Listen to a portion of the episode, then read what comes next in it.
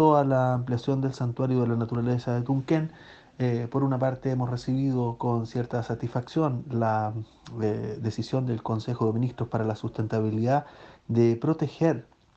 el polígono propuesto por el Ministerio de Medio Ambiente en el sector de Tunquén,